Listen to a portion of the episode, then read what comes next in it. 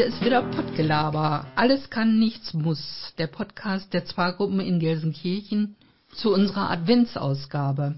Und wer ist denn alles dabei? Stellt euch mal vor. Ja, wie immer Monika aus der Zwargruppe Bur. Und ich bin der Werner aus der Zwargruppe Erle. Und ich bin die Petra vom runden Tisch Horst. Ja, und ich bin Erika, auch aus der Zwargruppe Erle. Ihr denkt, ein Adventspodcast, was ist denn da so Besonderes dran? Also besonders ist zum Beispiel, dass wir, wenn ich mich so umgucke, heute im privaten Rahmen sind, dass wir eine Kerze auf dem Tisch haben, zwar kein Glühwein, aber Spekulatius und Lebkuchen und Früchtebrot, dass wir eine angenehme Atmosphäre haben. Wir haben uns im Anfang überlegt, Advent und Weihnachten, ist das eigentlich noch zeitgemäß?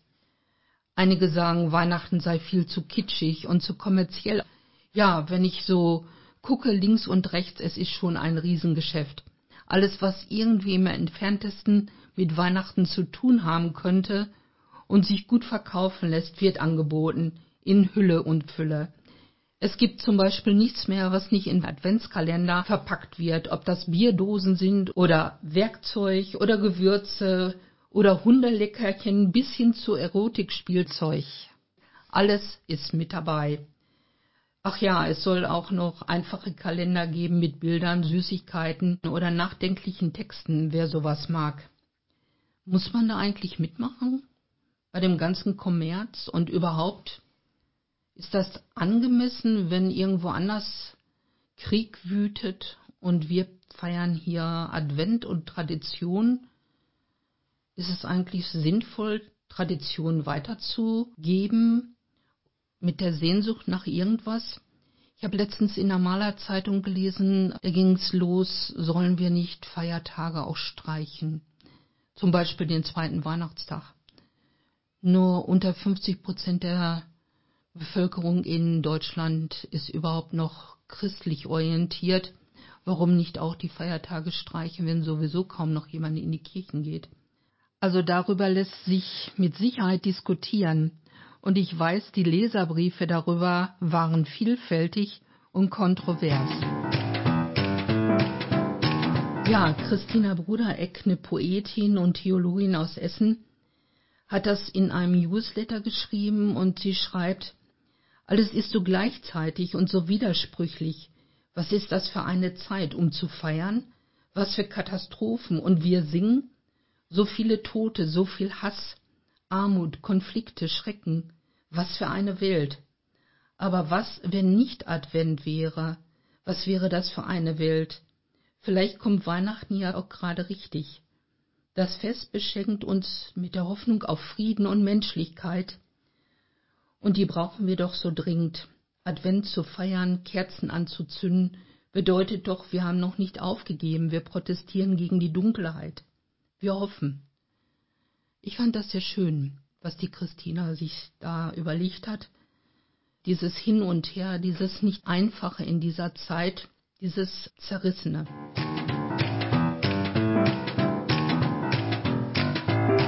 Ja, wie können wir unseren Adventspodcast denn adventlich gestalten? Wir haben uns überlegt, dass wir drei Elfchen mit einfließen lassen. Nein, das sind nicht kleine geflügelte Märchenwesen, sondern die Rede ist hier von einem kleinen Gedicht. Es hat seinen Namen Elfchen bekommen, weil es aus elf Wörtern besteht. Und die werden in festgelegter Reihenfolge auf fünf Zeilen verteilt. Wer möchte denn mal das erste Elfchen vorlesen? Petra. Innehalten. Fällt schwer. So viel los, draußen überall quirliges Treiben, hinhören. Ja, Petra, du bist ja heute unser Gast, aber ich glaube, du warst auch schon mal bei uns. Kann das sein? Ja, als Seniorenvertreterin. Ah, ich wusste doch, dass da schon mal was war. Ja, es geht heute um den Knochenpark in Horst. Wie bist du eigentlich auf die Idee gekommen, dich um einen stillgelegten Friedhof zu kümmern? Das fing eigentlich so an, dass die Pandemie uns ja ein Zusammentreffen verbot. Wir kamen ja nicht zueinander. Und dann haben wir so gedacht, wie kriegen wir unsere, uns beschäftigt?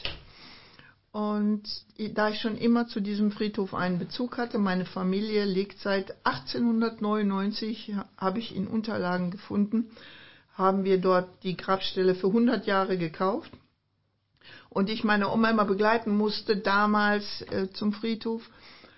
Und dann bin ich über diesen Park gegangen und habe gedacht, wir dürfen uns ja nicht in engen Räumen treffen, aber niemand kann uns ja verbieten, draußen im Grünen uns zu treffen hab dann, ich bin auch sehr aktiv beim runden Tisch in Horst, habe das angesprochen als Thema und es waren einige begeistert von der Idee und dann fingen wir mal an. Das heißt, seit drei Jahren, jeden Donnerstagmorgen um 10 Uhr treffen wir uns auf dem alten Friedhof. Ihr trefft euch. Wer sind denn deine Mitstreiter oder wie bist du denn an diese Mitstreiter gekommen? Ähm, aus unserer Runde, dann hat sich das sehr schnell rumgesprochen, dass Menschen, die Lust darauf haben, ähm, dazugekommen sind. Wir, vielleicht mal zur Erklärung, wir arbeiten ungefähr eine Stunde. Wir pflegen die Gräber, also der Friedhof wird ja die Wege, die Wiesen, das wird ja alles von Gelsendienste gepflegt. Wir kümmern uns um die Grabstellen, machen die sichtbar, waschen die Grabsteine ab, beschriften die neu, damit die Familien besser zu lesen sind und äh, sorgen einfach dafür, dass das Ganze ein bisschen ein gemütlicher Park ist. Es ist ja ein ehemaliger Friedhof, wenn auch Knochenpark ist nur der Ausdruck eben des Volkes für diesen Park. Es äh, war aber in diesem Jahr ja auch etwas Besonderes. Ich glaube, der wurde 200 Jahre alt. Ganz genau. Nachdem wir uns mit diesem ganzen Thema überhaupt beschäftigt haben, viele Menschen haben uns auch Unterlagen gebracht über den Friedhof, da wurde uns dann bewusst, 23 jährt sich die Geschichte auf 200 Jahre, da machen wir ein Fest. Das ist natürlich mal leicht gesagt. Ähm, es war wirklich intensive Vorbereitung äh, nötig. Aber da wir einen richtig guten Stamm haben, also wir sind circa zehn Personen, die diese ganzen drei Jahre äh, immer mithelfen, dabei sind. Wir haben Musik gebucht, wir haben Lesestunden gehabt. Das heißt, die Stadtbücherei hat zum Beispiel für Kinder gelesen. Eine Dame hat alte Geschichten über die Horster Rennbahn gelesen. Eine hat sich mit dem Thema, mit den Daten des Friedhofs beschäftigt. Das heißt, sie hat einen Rundgang geführt und hat dann Rede und Antwort äh, zu den Gräbern unter anderem auch geleistet. Ihr macht das jetzt schon seit drei Jahren und äh, ihr seid zehn Personen, die sich darum kümmern und ich glaube, ihr trefft euch nicht jeden Donnerstagmorgen und macht so einen Kaffee trinken und du machst auch, glaube ich, immer was zu essen oder bringst ewig was mit zum Essen. Ja. Ähm, ja, wie finanziert ihr euch denn? Also wenn ihr zum Beispiel so eine 200-Jahr-Feier macht, ich denke mir, oder auch jeden Donnerstag dieses Frühstück, was ihr macht, dann äh, wirst du das ja nicht alles selber bezahlen, sondern ihr müsstet ja auch vielleicht irgendwelche Gelder bekommen. Das ist schon richtig. Die 200-Jahresfeier, wir hatten auch eine Musik, die wir bezahlen mussten. Wir mussten den Toilettenwagen bestellen und bezahlen.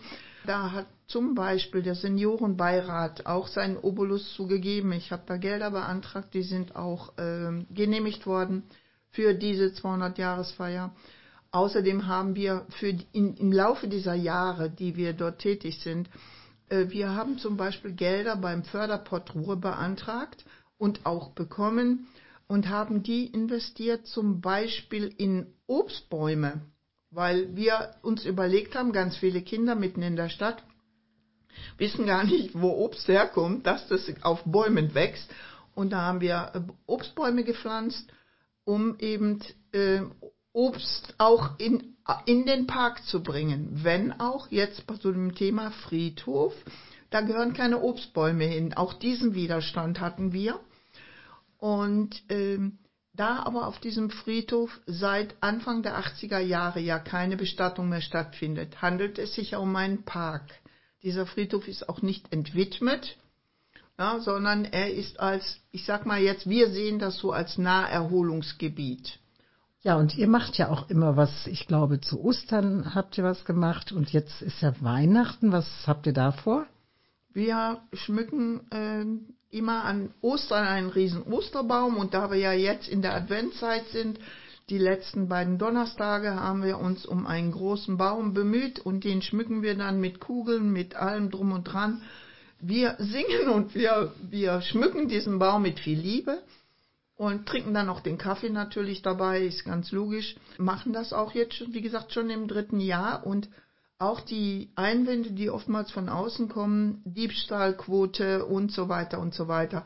Wir stellen fest, dass Kugeln, die zum Beispiel runtergefallen sind, dann morgen wieder dranhängen, weil die Spaziergänger das schön finden und uns auch unterstützen in der Arbeit. Oh, das ist ja toll. Aber dann könntet ihr ja auch noch einen Glühweinstand machen jeden Morgen.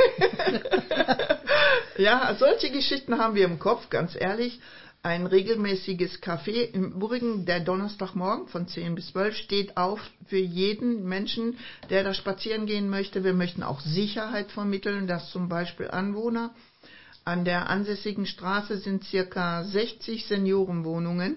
Wenn die mit dem Damen oder Herrn mit dem Rollator alleine gehen wollen, ist ja Sicherheit gegeben, wir sind da. Es gibt immer einen Kaffee umsonst oder ein gekochtes Ei. Dann kommt eine ältere Dame, die bringt uns Frikadellen und die Fleischwurst darf natürlich auch nicht fehlen. Ne?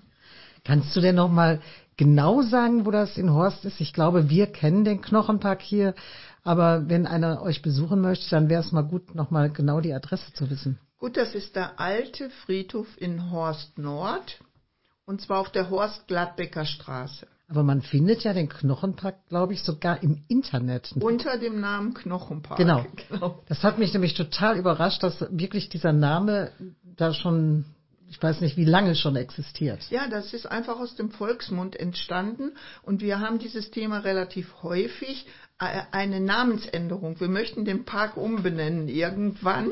Der muss aber einen Namen haben. Das ist der alte Friedhof und das ist äh, der Knochenpark für die Laien, sagen wir jetzt, oder für die, für die Volksmund. Und da haben wir schon eine Menge Ideen, aber eigentlich landen wir immer wieder beim Knochenpark. Gut, ist denn der Weihnachtsbaum jetzt schon geschmückt? Ja, sicher. Okay, dann muss ich mir den ja mal angucken. Ja, Petra, ich danke dir sehr herzlich dass du gekommen bist und dass wir hier gemeinsam mit dir darüber sprechen konnten. Wir freuen uns über jeden Besucher und auch Unterstützung. Wie gesagt, jeden Donnerstag, wenn es trocken ist, von 10 bis 12. Sehr schön. Das heißt, wenn ich euch besuche, kriege ich nicht nur einen Kaffee, sondern ich kann auch gucken, wie die Leute, die dort auftauchen, zum Beispiel Petra, dann mal den Schwamm in die Hand nehmen und irgendeinen so Grabstein sauber macht. Nicht? Doch, ganz bestimmt, das ist meine Arbeit. Nämlich wirklich das Abwaschen der Grabsteine. Schön. Glühwein. Leckerer Duft. Heiß und süß. Wärmt Körper und Geist. Sodbrennen. Die Weihnachtsfeiern nehmen kein Ende. Gerade der Dezember ist voll davon. Und wenn wir dann eingeladen werden vom Generationennetz, von den Basisgruppen, von den Technikbotschaftern, dann habe ich immer wieder das Gefühl, dass die Erkältungskrankheiten überhand nehmen. Der eine oder andere, mit dem man noch telefoniert hat, ist dann auf einmal nicht mit dabei. Und man hört dann ähm, im Nachhinein, ja, eine Erkältung oder auch Corona. Auf jeden Fall merke ich zumindest, dass jetzt gerade wieder so eine dicke Grippewelle die Runde macht. Ihr kennt das vielleicht, dass in den Podcasts von uns immer das ein oder andere Rezept auch genannt wird. Und ich habe mir überlegt, dass ich heute keine Plätzchenrezepte weitergebe oder Stollenrezepte, das hatten wir ja schon, sondern einfach eine Gesundheitsvitaminpaste. Die besteht aus Ingwer, Zitrone und Honig. Und das sind auch einfach die Zutaten. Man braucht 200 Gramm Bio-Zitronen, wo man die Schale auch mit verwenden kann, circa 50 Gramm Bio-Ingwer und 125 Gramm Bio-Honig. Das Verhältnis Mousse Zitrone-Ingwer zu Honig ist also 2 zu 1. Mehr braucht man gar nicht zu wissen. Und wie geht's dann weiter? Wenn der Ingwer frisch ist, braucht er noch nicht mal geschält werden, sondern dann kann die Haut drauf bleiben. Ansonsten kann man die Ingwerschale gut mit einem Teelöffel abschaben. Vorher sollte man den allerdings waschen und ein bisschen trocknen. Man kann ihn in Scheiben schneiden, die Zitronen werden auch heiß abgewaschen und in kleine Stückchen geschnitten, die Kerne entfernt. Und dann gebe ich den Ingwer in den Mixer, gebe einige Zitronenstücke dazu und verarbeite das Ganze zu Mousse.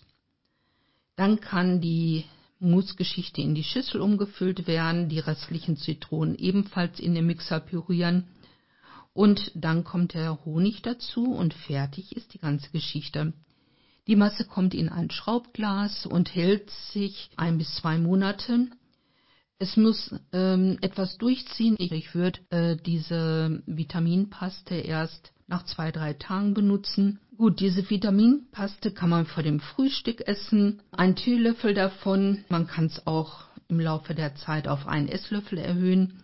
Ich habe gehört, dass das wunderbar schmeckt, wenn man das einfach als Topping zu Desserts gibt oder zu Früchten oder auch in einen Joghurt rein rührt. Auf jeden Fall ist es so, dass diese Kombination dazu beiträgt, dass die Immunstoffe gestärkt werden und man besser durch den Winter kommt.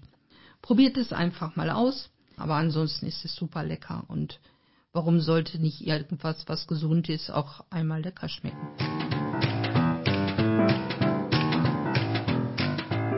Advent heißt ja Vorbereitung, Vorbereitung für alles Mögliche. Und es ist ja auch eine große Vorbereitungsaktion angelaufen. Werner, kannst du uns dazu was erzählen? Ja, die Vorbereitung auf ein großes Fest findet im nächsten Jahr statt. Ich spreche von der EM 2024, die unter anderem auch in Gelsenkirchen stattfindet. Und zu diesem Thema haben wir uns einen Experten eingeladen, unseren Technikbotschafter Gerd und ich übergib ihm mal das Mikro. Ja, hallo zusammen. Ich bin der Gerd. Mein vollständiger Name ist Gerd Plastik. Ich bin Technikbotschafter. Seit drei Jahren gehöre ich dem Haufen an und unterstütze die Kollegen da. Und äh, fast genauso lange bin ich auch Volontär auf Schalke. Ich habe mich damals bei der Corona-Zeit bei dem Volontärchef dort beworben und äh, bin auch genommen worden. Im Mai dieses Jahres hat es sich ergeben, dass mein Volontärchef von Schalke mich vorgeschlagen hat an die UEFA. Nach der erfolgreichen Bewerbung bin ich dann im Mai auch als Langzeitvolontär bei der UEFA ehrenamtlich mit eingestiegen. Wie kamst du denn auf die Idee, 2024 bei der EM als Volontär anzuheuern? Erstens gab es da schon die Informationen in dem Schalke-Volontierkreis. Im Juni gab es dann offizielle Internetseiten, wo es dann darum ging, dass man sich als Volontär für die Europameisterschaft bewerben kann. Ja, wie viel von diesen Volontären werden denn benötigt? Ähm, in ganz Deutschland äh, sucht die UEFA insgesamt 16.000 Volunteers. Ähm, es gibt zehn Spielstätten in Deutschland, also das, die sogenannten Host Cities so werden die im UEFA-Jargon genannt. Und das sind Städte wie Hamburg, Berlin, Bremen, Frankfurt, Stuttgart, Köln, Düsseldorf. Du solltest so vielleicht doch mit der Stadt Gelsenkirchen anfangen. Okay, Gelsenkirchen ist einer der Standorte und äh, wir werden in Gelsenkirchen auch vier Spiele sehen. Drei Spiele sind Vorrundenspiele und ein Achtelfinale, das in der Arena stattfinden wird. Ja, da kommen wir zum nächsten Punkt. Welche Aufgaben gehören denn zu dem Aufgabengebiet eines Volontärs? Ja, wenn ich jetzt anfange, das könnte ein bisschen länger dauern. Aber ich versuche mich kurz zu fassen. Also insgesamt pro Host City gibt es circa 70 verschiedene Rollen, die man als Volontär ausüben oder machen kann. Das fängt an beim bei Rollen, die sich mit dem Volunteer Management befassen. Es geht weiter über Social Media Rollen, es geht weiter über Betreuung von Mediavertretern.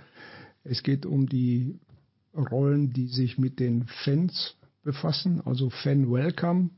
Es gibt eine Fanzone in Gelsenkirchen, die wird am Nordsternpark sein. Dafür werden Volontäre gesucht. Dann gibt es die Host City Standorte. Es wird einen Host City Standort in Gelsenkirchen auf der Fußgängerzone geben und einen zweiten Standort sehr wahrscheinlich in Gelsenkirchen-Bur am Marktplatz, wo auch die Zuschauer begrüßt werden. Dann gibt es Rollen, die näher am Stadion dran sind, wie zum Beispiel die Spectator Service Volunteer Rolle. Das ist der Volunteer, der die Zuschauer begrüßt und den Zuschauern auch den Weg in der Arena weist oder zeigt, wo sie hin müssen. Rollen wie zum Beispiel Anti-Doping gibt es. Also insgesamt gibt es da über 70 verschiedene Rollen mit den verschiedensten Aufgaben. Das hört sich so an, als ob der Zuschauer, der hier ankommt, an die Hand genommen wird und bis äh, zu seinem Platz von euch geleitet wird. Das hört sich nicht nur so an, sondern es wird auch wirklich so sein. Wenn der Zuschauer vorne am, an der Arena ankommt und er Probleme hat mit der Aktivierung seines Tickets, die ganzen Tickets werden elektronisch auf dem Mobiltelefon sein, wenn er damit Probleme hat, da gibt es schon Volunteers, die ihm helfen. Wenn er dann in die Arena reingeht und nicht weiß, wo er hin muss, dann sind da auch wieder Volunteers, die zeigen ihm den Weg. Und wenn er seinen Block nicht findet, dann gibt es auch noch zusätzliche Volunteers im Stadion, die ihm dann auch noch den Block und den Sitzplatz zeigen. Und das ist nicht nur bei den Zuschauern so, es ist auch bei den Journalisten so. Da gibt es auch eine Rundumversorgung. Da wird, Journalisten werden auch begrüßt, registriert, denen werden die Wege gezeigt in der Arena, wo sie hin müssen. Es findet also quasi eine Rundumversorgung statt. Großes Aufgabengebiet. Ja, mich interessiert auch noch, ähm, wie du dazu gekommen bist, die Volunteers zu interviewen. Eine der Hauptaufgaben als Langzeitvolontär, die wir mit insgesamt zehn Kollegen von den Schalke-Volontieren haben, ist auch die Unterstützung der UEFA-Kollegen bei dem Führen der Interviews. Wir wussten von vornherein, als wir uns selbst beworben haben, dass das ein Großteil der Aufgabe sein wird, die Kandidaten, die sich in Gelsenkirchen bewerben, zu interviewen. Bei den Bewerbern sieht es so aus, dass wir Kandidaten haben von 19 bis 80. Es sind Schüler dabei, es sind ganz normale Leute, die auch arbeiten, es sind Rentner dabei, da ist das komplette Spektrum abgedeckt. Es macht einfach Spaß, die Leute zu interviewen und man lernt so viele wirklich nette Menschen kennen. Was machen die Volontärs bis zum Juni, bis es losgeht? Auf jeden Fall machen wir erstmal einmal im Monat ein, eine kleine Party. das vielleicht, ist vielleicht ein bisschen übertrieben, eine kleine Party, aber es ist ein kleines Event. Wir werden irgendwas gemeinsam machen. Bei unserem letzten Treffen haben wir gemeinsam gekocht im Helene Weber Haus in Gelsenkirchen-Bur und ähm, vielleicht wird es auch wieder so was ähnliches werden, dass wir uns dann zusammen treffen. Was passiert, wenn die EM beendet ist? Wir haben einen Europameister, der wurde auch ordentlich geehrt. Und jetzt fallen alle Volontärs in ein tiefes Loch oder wie geht es da weiter? Es gibt einige Volontärs, die haben sich schon erkundigt, ob sie dann als Schalke-Volontär weitermachen können. Das sind aber nicht viele. Aber ansonsten, wenn die Europameisterschaft dann nächstes Jahr am 14. Juli mit dem Endspiel endet, dann gibt es nochmal irgendwann danach eine Abschiedsfeier, wo alle Volunteers nochmal zusammenkommen in die Arena. Die werden dann verabschiedet und äh, ja, dann würde man eigentlich in ein tiefes Loch fallen, ja, weil man nicht mehr so viel zu tun hat. Bei dir habe ich da keine Sorgen. Die Technikbotschafter werden dich auffangen. Okay, das, das finde ich gut. ja, vielen Dank, lieber Gerd. Ich denke, nun sind wir alle ein bisschen schlauer. Ja, danke. Ja, was wäre denn Advent und Weihnachten ohne Gedichte und ohne Geschichten? Monika hat eine schöne Geschichte ausgesucht die ein bisschen unser Sehen nach Frieden widerspiegelt.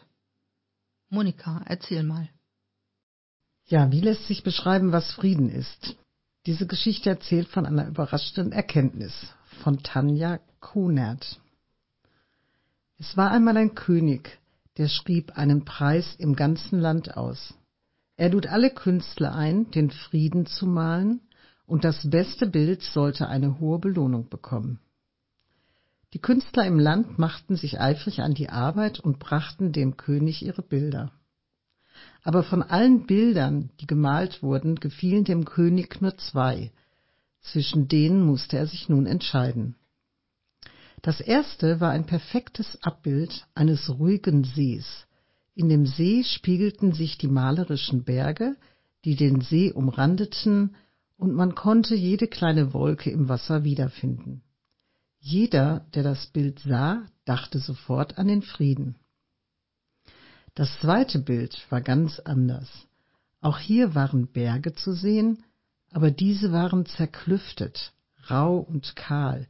Über den Bergen jagten sich am grauen Himmel wütende Wolkenberge, und man konnte den Regen fallen sehen, den Blitz aufzucken und fast auch den Donnerkrachen hören. An dem einen Berg stürzte ein tosender Wasserfall in die Tiefe. Keiner, der das Bild sah, kam auf die Idee, dass es hier um den Frieden ging. Aber der König sah hinter dem Wasserfall einen winzigen Busch, der auf der zerklüfteten Felswand wuchs. In diesem kleinen Busch hatte ein Vogel sein Nest gebaut. Dort in dem wütenden Unwetter, an diesem unwirtlichen Ort, saß der Muttervogel auf seinem Nest, in perfektem Frieden. Welches Bild gewann den Preis? Der König wählte das zweite Bild und begründete das so. Lasst euch nicht von schönen Bildern in die Irre führen. Frieden braucht es nicht dort, wo es keine Probleme und keine Kämpfe gibt. Schön. Schön. Sehr schön. Kerzenlicht berührt dich, lässt Freude wachsen, im tieferen Inneren Hoffnung. Advent. Ja, wie bereitet ihr euch auf euer Fest vor? Habt ihr schon was geplant? Mit wem wollt ihr zusammen sein? Was wird gekocht? Habt ihr vielleicht schon eine Playlist erstellt von Musik, die euch berührt? Ich weiß es nicht. Wir hoffen auf jeden Fall, dass ihr eine gute Zeit habt. Und als Abschluss haben wir natürlich auch einen Mini-Vorgucker für unseren nächsten Podcast.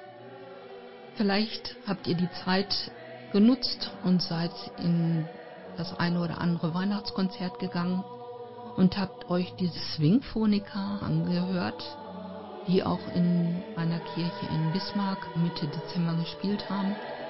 Wir haben das Glück, dass wir die Vorsitzende vom Chorverband Gelsenkirchen das nächste Mal zum Interview haben und seid gespannt, was sie uns vom Chor erzählt ja, bis dahin eine gute Zeit wünschen wir alle zusammen. Macht es gut. Frohe Weihnachten. Frohe Weihnachten, guten Frohe Rutsch. Weihnachten. Guten Rutsch Tschüss, ins neue bis zum Jahr. nächsten Mal. Tschüss. Tschüss.